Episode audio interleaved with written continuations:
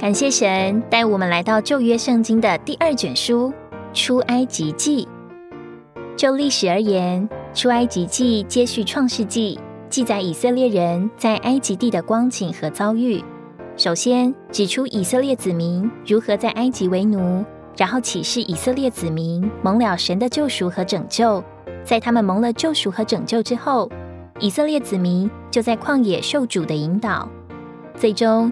以色列人在他们的旅途中被主带到西乃山，在那里，他们接受了神永远旨意的启示，就是要在地上有他的居所。他们就建造会幕做神的居所，成为神在地上的见证。创世纪乃是结束在约瑟死了，被放在棺木里，停在埃及。这说出以色列作为神的选民，却是在死亡里。今天的光景也是这样。所有的人都死在过犯并罪恶之中，行事为人随从这世界的世代，在神眼中是可怒的儿女。出埃及记却给我们看见神如何爱我们这般原本死在过犯罪恶之中的人，将我们从罪恶与死亡中救赎出来，使我们成为他的儿女，能以爱他、侍奉他，在地上做他的见证，甚至成为神的杰作。出埃及记是每一个蒙恩得救之人真实的经历。然而，就属灵的经历而言，创世纪和出埃及记代表信徒经历的两条截然不同的路线。创世纪说到信徒个人一面的经历，主要记载的人物为亚伯拉罕、以撒、雅各以及所对应的三段经历：蒙神呼召、因信称义，并活在与神的交通中。承受并享受产业，以及生命的变化并成熟，最终做王掌权。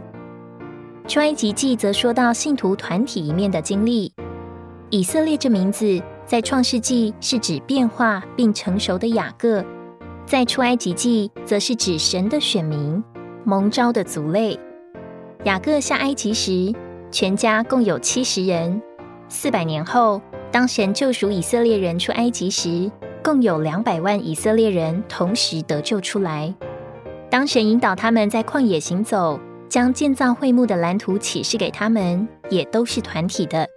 这说出神的心意是要在地上得着一个团体的见证。在基督徒信仰的路程中，我们一生都要经历亚伯拉罕、以撒、雅各所经历的路程。然而，为着使神的旨意能够完成，我们还需要在团体中。与众圣徒一同经历神的救赎、引导和供应，更要同被建造，成为神在灵里的居所。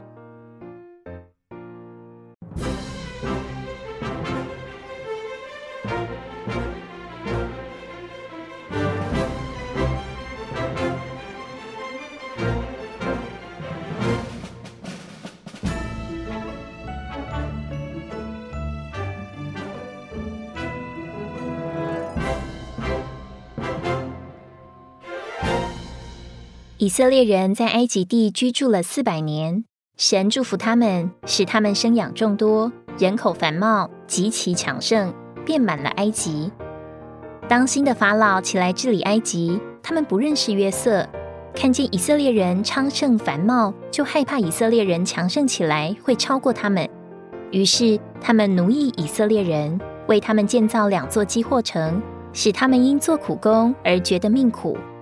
但越苦害以色列人越增多，于是法老又叫他们做更多的苦工，并且他们还吩咐以色列人的收生婆，所有生下的男孩都要杀了，想借此使以色列人无法繁殖后代，也没有力量反抗。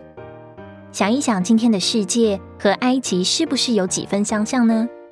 世人被各种娱乐吸引，追求更高的教育或技术训练。要获得更好、更享受的生活，结果人们因着谋生的需要而被奴役。世界如同埃及的法老，叫所有的人在其中被奴役，为着工作、为着读书、赚钱、追求更高的成就，或是生活的更富裕、更好，而不停的忙碌。忙碌是不止息的，却是没有安息。结果就是如同圣经所说的：欲求自由，少烧砖土。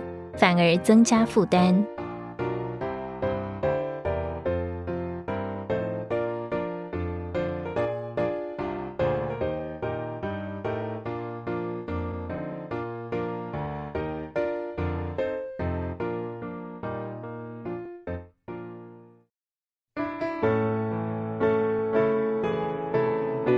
根据圣经世界至少有三方面。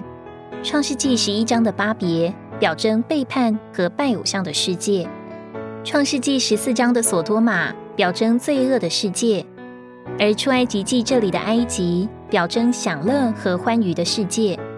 无论是亚伯拉罕或雅各，他们在饥荒时都要下到埃及去住在那里。以色列人出埃及时，从埃及带出许多金器、银器和衣裳。说出埃及总是有物质丰富的供应，但是伴随物质丰富供应的，乃是肉体的享乐和欢愉。以色列人到了埃及，不记得埃及的苦工，只记得那里不花钱就有鱼吃，又有丰富物质的享乐。就是这些霸占了神为他旨意所创造并拣选的人。以色列人为了享受埃及物质的丰富，活在苦工的辖制里。受法老的奴役，不得自由，更失去了神在他们身上原初的目的。埃及预表世界，今天许多人，无论是富足或是贫穷，都被那供给他们生计并给他们享乐的世界所奴役。努力工作积攒财富，却又将财富挥霍在声色之余。正如诗歌三百三十三首所说：“世界的一切虚荣珍宝。”尽都是偶像，使人颠倒；度过经，使人不容易淡泊；进过密，使人真难超脱。花花世界看似美好吸引人，但是却难以叫人真正的满足。甚至更危险的是，它带给人的乃是最终之乐，至终叫人落在罪的网罗里而痛苦。